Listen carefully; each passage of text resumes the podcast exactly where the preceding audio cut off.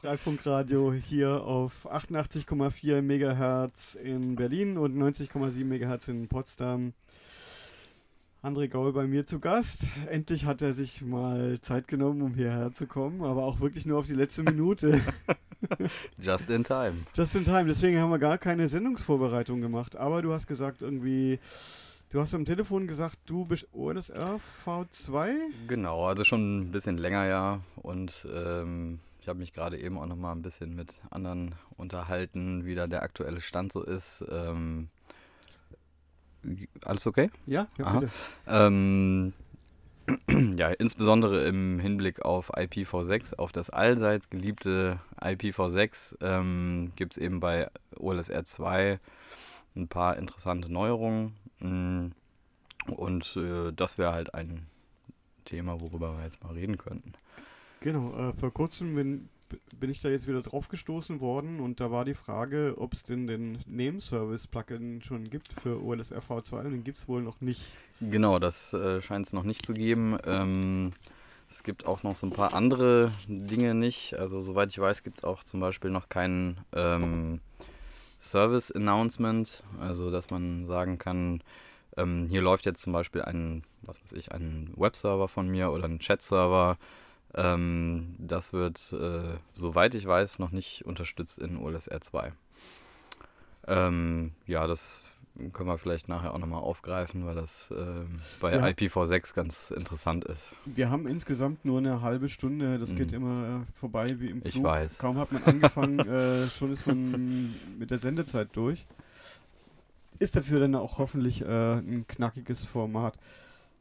Ja, OLSR V2, was sind denn so die die grundsätzlichen Neuerungen, warum muss man das jetzt haben?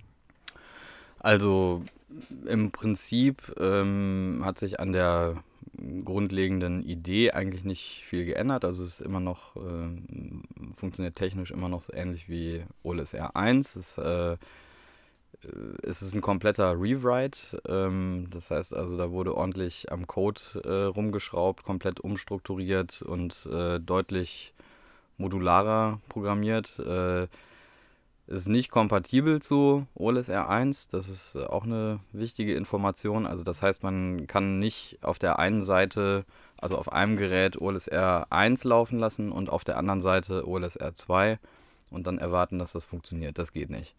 Also die, ähm, das Datenformat ähm, hat sich geändert.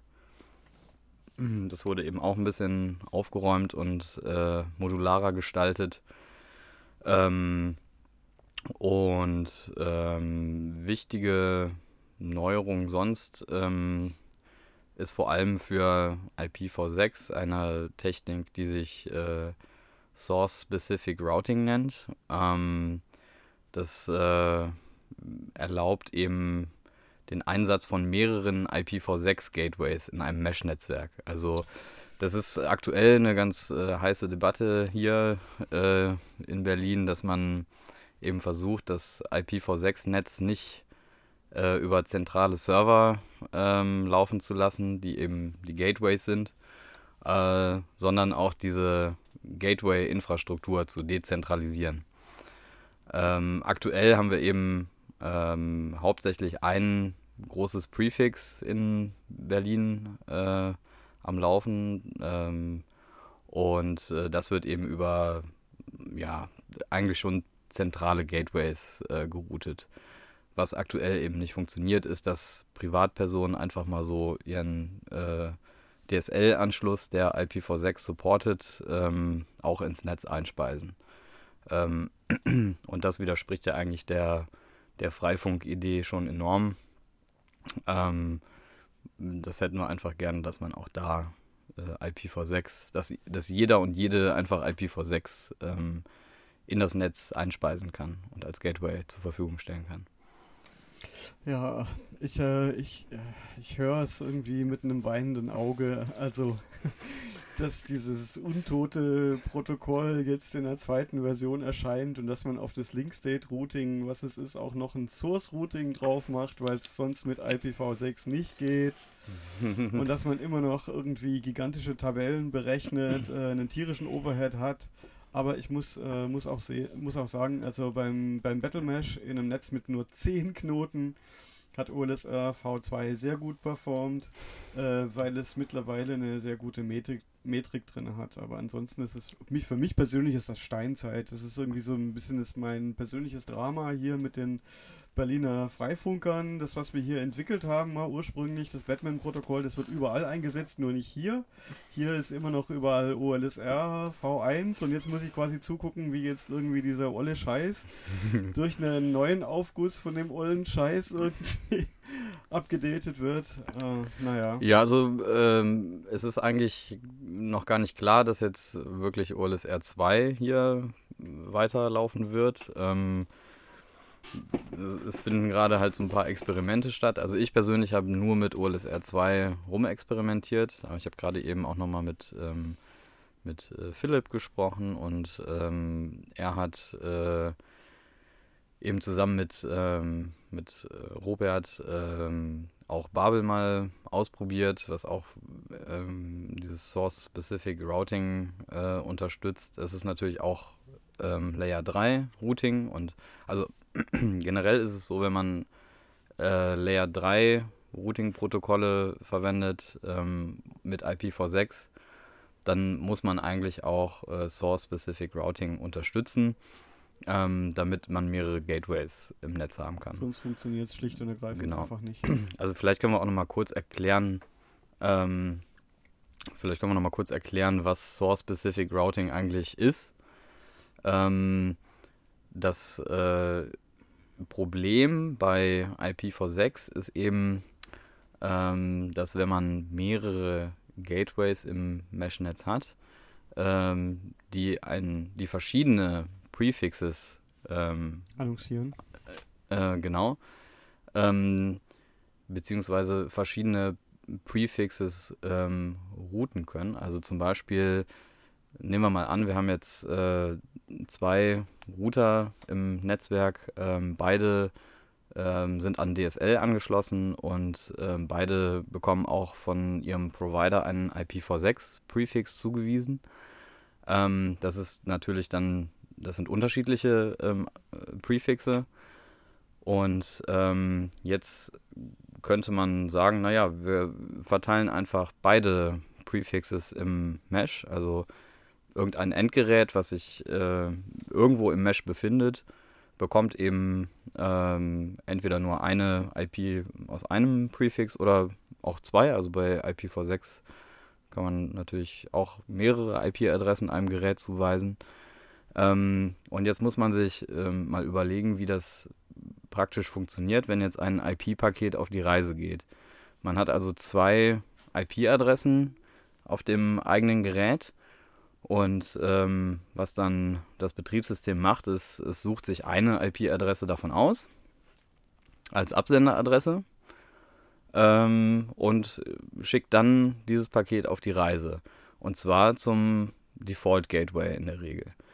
Ähm, Default Gateway, ja, sagen wir mal, das ist jetzt äh, der erste von diesen beiden äh, Routern. Ähm, und wir haben aber als Absenderadresse äh, eine Adresse von diesem zweiten Router benutzt.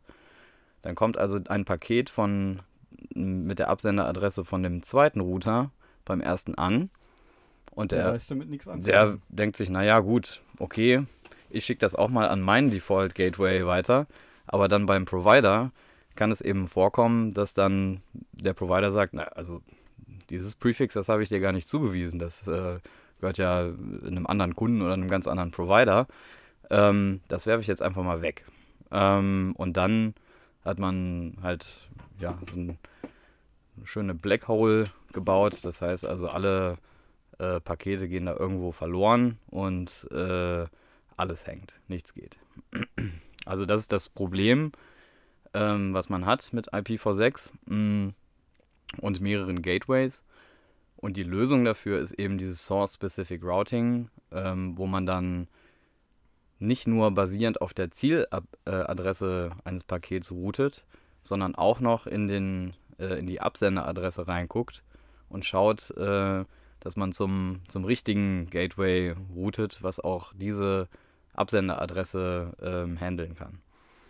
Das ist eigentlich die gesamte Magic. Das ist auch ähm, im, im Linux-Kernel ähm, äh, integriert. Also das ist jetzt keine, keine Custom Extension, die wir hier gebastelt haben, sondern das ist äh, etwas, was man einfach braucht. Und ähm, OLSR zum, zum Beispiel oder auch Babel, die unterstützen eben dieses Source-Specific Routing. Aber wie ist es denn mit den, äh, mit den Zwischenhops? Also angenommen zwischen mir und meinem Gateway sind äh, vier äh, Zwischenstationen. Äh, beim Source-Routing heißt es ja, dass in das Paket, was ich absende, irgendwie steht, äh, jeder Intermediate Hop in der richtigen Reihenfolge drin. Ist das ja auch so? Äh, kannst du es nochmal wiederholen? Na, beim, beim Source-Specific Routing, Mhm.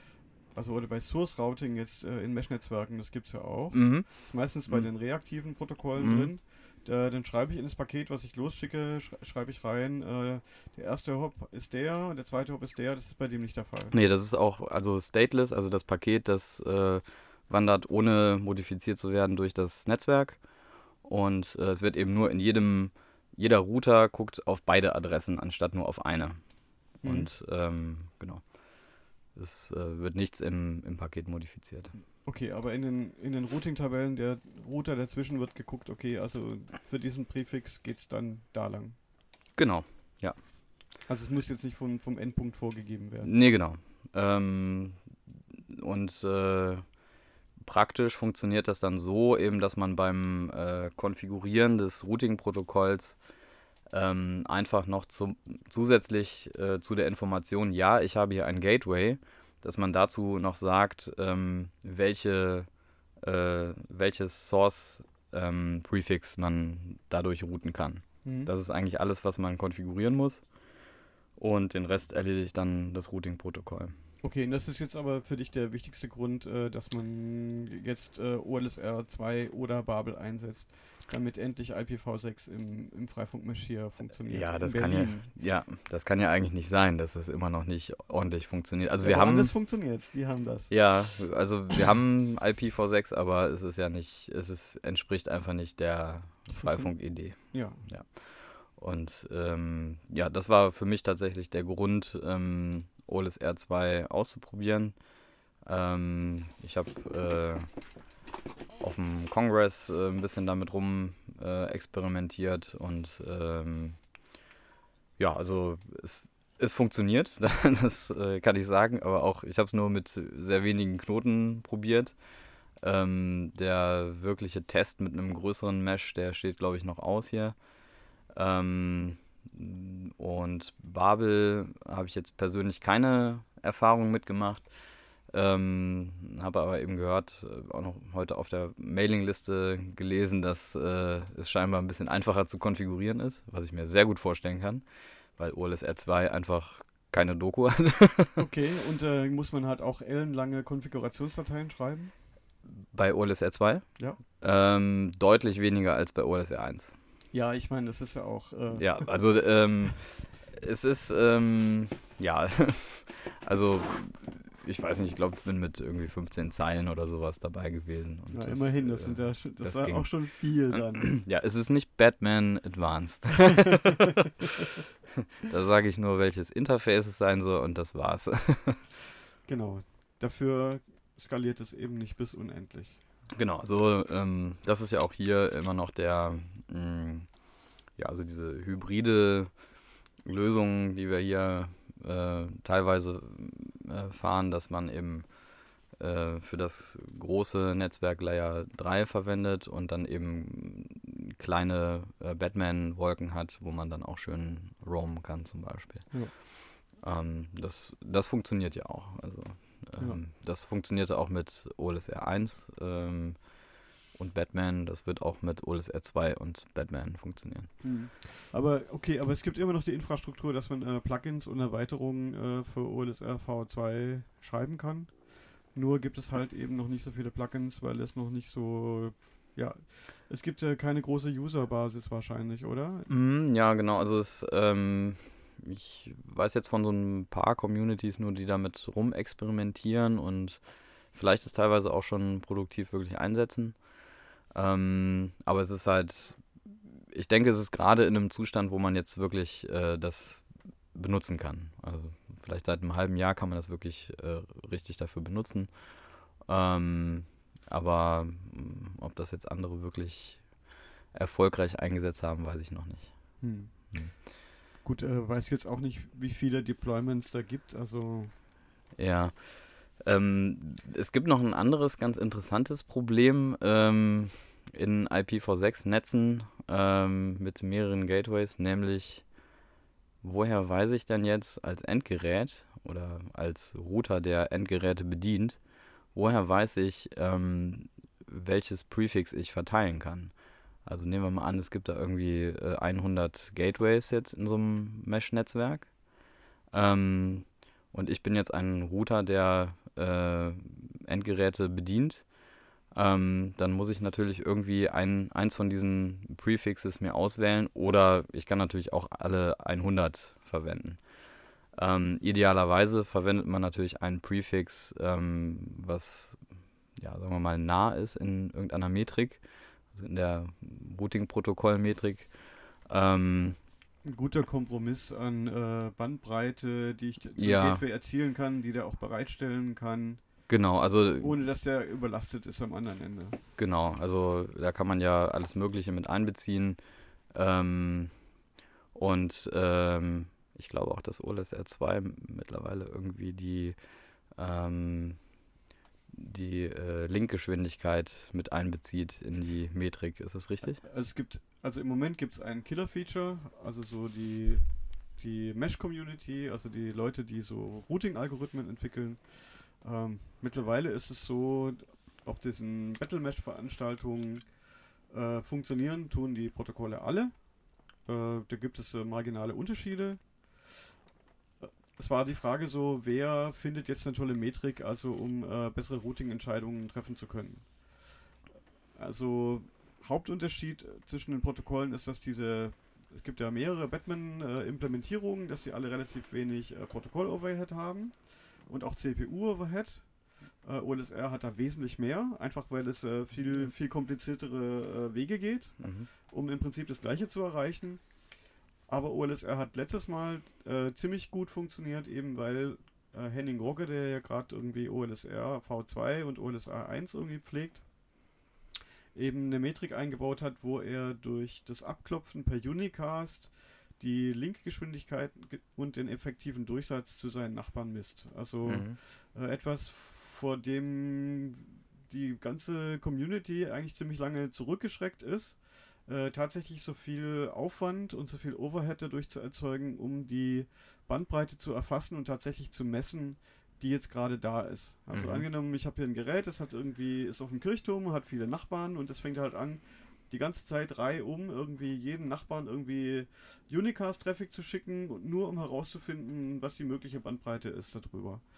Und äh, das ist relativ teuer Andererseits gewinnt man eben eine relativ detaillierte Information mhm. und äh, bislang, also der Stand der Technik bis, vor, bis eben jetzt äh, dem letzten Battle Mesh war halt, dass wir immer geguckt haben, wir schicken Broadcasts und äh, messen halt, äh, wie viele Broadcasts gehen in, in, in, beide Richtungen, also zwischen den Nachbarn und mir jeweils verloren, wie viel gehen durch.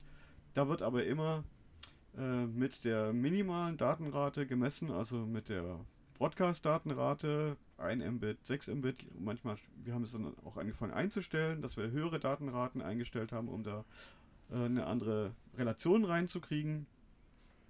Aber natürlich der Königsweg ist, wenn man tatsächlich, äh, tatsächlich weiß, wie viel kriege ich tatsächlich äh, zu Nachbar A, zu mhm. Nachbar B und zu Nachbar C, am besten in beide Richtungen gemessen, also jeweils in die eine Richtung so, in die andere Richtung so. Mhm. Äh, was OLSR zum Beispiel immer noch nicht macht, weil es wahrscheinlich immer noch symmetrisch versucht zu routen wohingegen äh, die anderen Algorithmen, die können asymmetrisch routen. Also für Babel würde ich jetzt meine Hand nicht ins Feuer legen, aber die Batmaner können es alle. Mhm.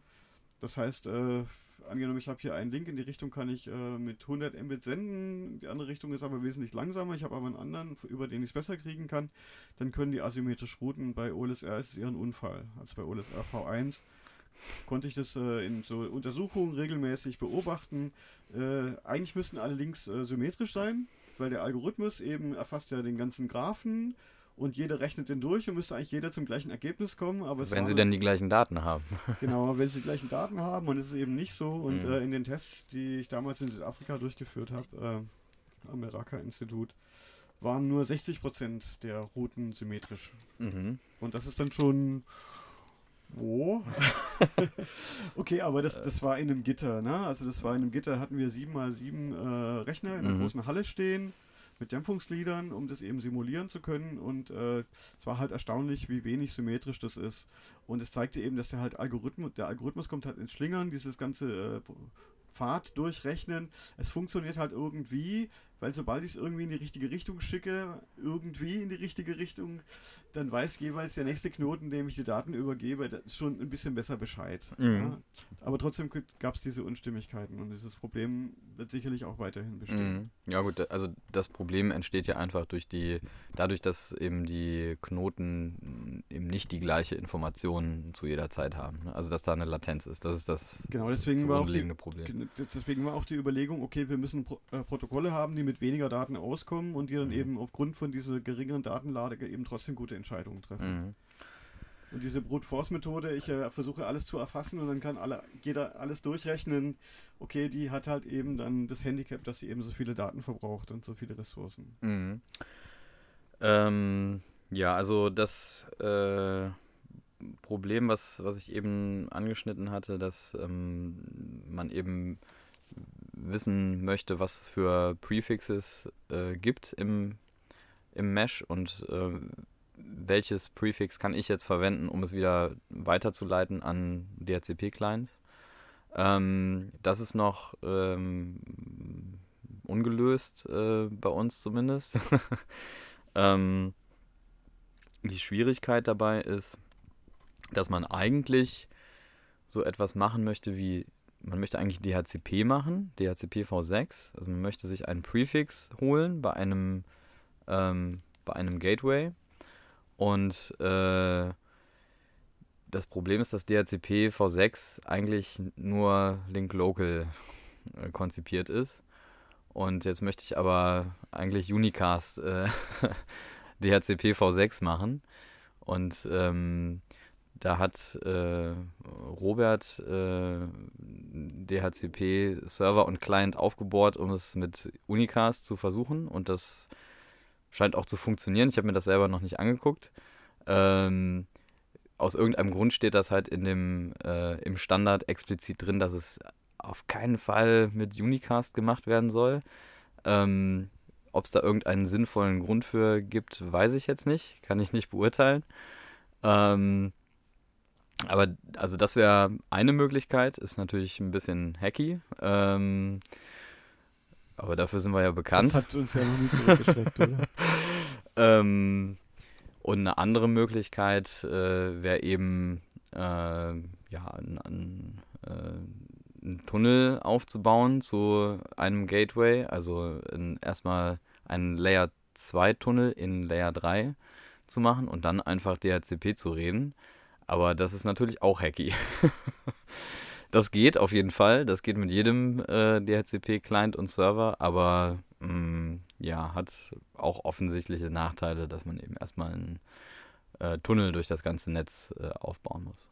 Gut, also das wäre so ein bisschen in Richtung Smart Gateway von OLSR 1. Ähm, da hat man eben auch Tunnel durch das Netzwerk äh, gelegt, um ähm, ja, bei einem Gateway zu bleiben.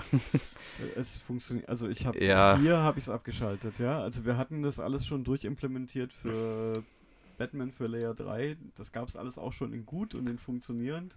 Und bei OLS RV1 funktioniert es immer noch nicht brauchbar. Also es ist so, ich habe es ausgemacht, ja. weil ich dann die Situation hatte, es ist einfach, es ging einfach nichts.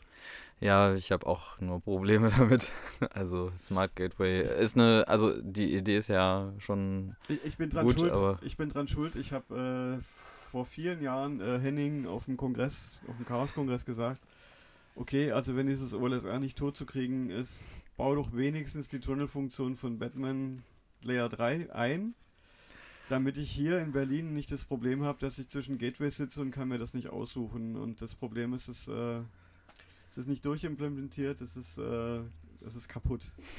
Es ist einfach kaputt. Und äh, ich fahre besser, wenn ich es ausmache, weil ich habe zum, zum Glück habe ich einen relativ guten Gateway, aber zum Beispiel heute hätte ich ganz gerne das Freifunkradio darüber gestreamt, aber der Gateway ist überlastet. Gut, ist die Frage, ob ich jetzt irgendwo im Netz noch einen anderen finde, irgendwie der nicht so total überlastet ist, zu dem ich einen guten Kontakt habe. Aber auf jeden Fall hätte ich heute vielleicht weniger Kopfschmerzen, wenn wir immer noch das alte Protokoll benutzen würden. Und wir muss, man darf auch nicht vergessen, es gibt auch noch BMX. Also das äh, Batman-Experiment, hast du das mal angeguckt? Mm, das habe ich selber überhaupt noch nicht äh, ausprobiert. Ähm, also da weiß ich nur von, ähm, von verschiedenen Communities äh, in Lateinamerika. Genau, in Argentinien, äh, Quintana Libre und äh, Alter Mundi, die benutzen BMX 6. Ähm, und äh, das kann nämlich ja, IPv6. Das kann IPv6. Ich bin mir nicht sicher, ob es auch dieses ähm, Source-Specific Routing kann. Soweit ich weiß, nämlich nicht. Ähm, lustigerweise bin ich. Würde, ich, ich würde sagen, guck, guck, guck mal nach. Ja, ich guck mal. Axel, Axel, der hat äh, schon an seiner Universitätszeit hat er irgendwie schon Mobile IPv6 implementiert und IPv6 ja. ist bei ihm ganz wichtig. Also von der. Ja, ich will da auch niemandem mich, was unterstellen. Würde mich wundern, wenn, das, wenn es das nicht schon könnte. Ja, ich gucke mir das einfach ganz praktisch an, weil ich äh, in äh, drei Wochen selber in Argentinien bin und äh, die Leute da einfach mal besuche. Ah, ist doch schön. Ja. Das ist großartig. Genau, und dann gucke ich mir das mal an, wie die das da machen. Ja, ja, die, die Zeit vergeht wie im Flug. Wir haben noch drei Minuten. Ach so, das geht ja. ja dann können wir ja noch was Kompliziertes anreißen. ja, ich meine, die letzte Freifunk-Radiosendung war sehr populär. Da ging es mal wieder um Störerhaftung mit Christian Heise. Ich bin mal ich denke mal, dass diese Sendung hier, weil sie so geekig ist, ja, und, äh, schon sehr techy. Sehr techy ist. Aber hat vielleicht auch ihre Fans. genau, Fans in der, im Detail. Ähm, ja, vielleicht äh, hast du noch irgendwas Interessantes zu erzählen, zum Beispiel TV Whitespace. Gibt es da irgendwelche neuen Entwicklungen? Äh? äh? Ja, wir haben uns mit der Bundesnetzagentur getroffen und äh, mal gefragt, wie es aussieht äh, mit weiteren Lizenzen für Testbetrieb. Und äh, im Prinzip ist gut, dass du sagst, eigentlich haben die gesagt, ja, sie sind eigentlich nur ausführendes Organ der Politik. Also ich habe vorgeschlagen, es gibt äh, große Bereiche, wie zum Beispiel hier Brandenburg. Da sind von den Fernsehkanälen nur vier oder fünf belegt. Und äh, die restlichen Frequenzen im UHF-Band zwischen 470 und äh, 694 MHz liegen brach. Mhm. Das heißt, äh, sind äh, 40 MHz sind in Benutzung und der Rest ist unbenutzt. Und äh, da könnte man im Prinzip, wenn es da eine Vergabepraxis gäbe, könnte man da einfach TV Whitespace Geräte einsetzen. Das Problem ist, die Bundesnetzagentur hat keine Datenbank. Hm. Also es gibt so eine Lösung bei TV Whitespace, dass die Geräte eine Datenbank abfragen können. Äh, die sagen, okay, ich bin hier, äh, welche Kanäle darf ich hier benutzen, ohne jemanden zu stören? Und das gibt es äh, im Endeffekt nicht. Äh, ich vermute mal, dass bei der Bundesnetzagentur die äh, Lizenzen für es gibt das Problem, Konflikte mit so äh, schnurlosen äh, Tonübertragungsgeräten in der Veranstaltungstechnik, mhm. dass es einfach keine Datenbank dafür gibt. Also mhm. keine Datenbank, die man einfach abfragen kann, sondern dass es halt in irgendwelchen Registrierkästen schlummert.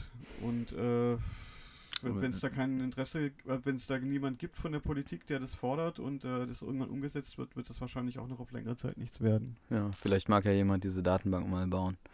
Genau. Äh, ich glaube, in den USA ist ein kommerzieller Anbieter, der diese Datenbank bereitstellt. Mhm.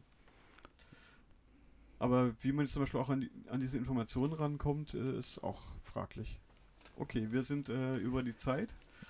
Das war eine ziemlich nerdige Sendung. Hat Dank, Spaß gemacht. Vielen Dank fürs Kommen. ja, gerne. Danke für die Einladung. Okay, das war's mit Freifunkradio.